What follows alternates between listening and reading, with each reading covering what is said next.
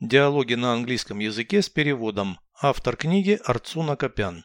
Прослушайте весь диалог на английском языке. Dialogue 175.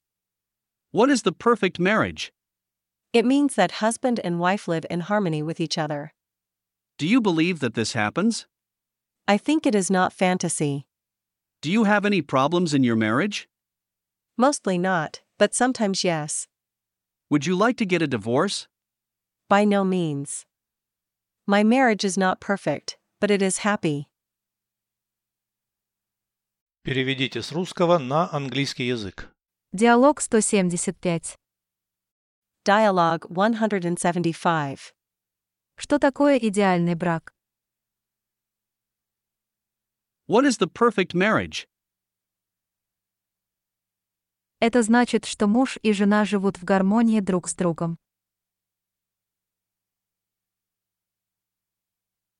It means that husband and wife live in harmony with each other.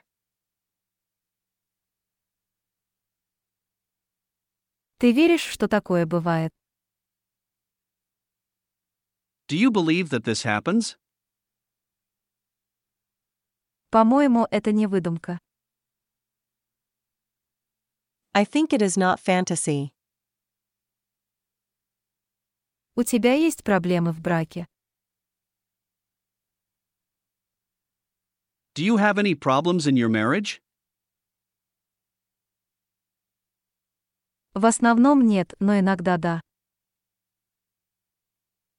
Mostly not, but sometimes yes. Ты бы хотела развестись. Would you like to get a divorce? Ни в коем случае. By no means. У меня не идеальный, но счастливый брак. My marriage is not perfect, but it is happy.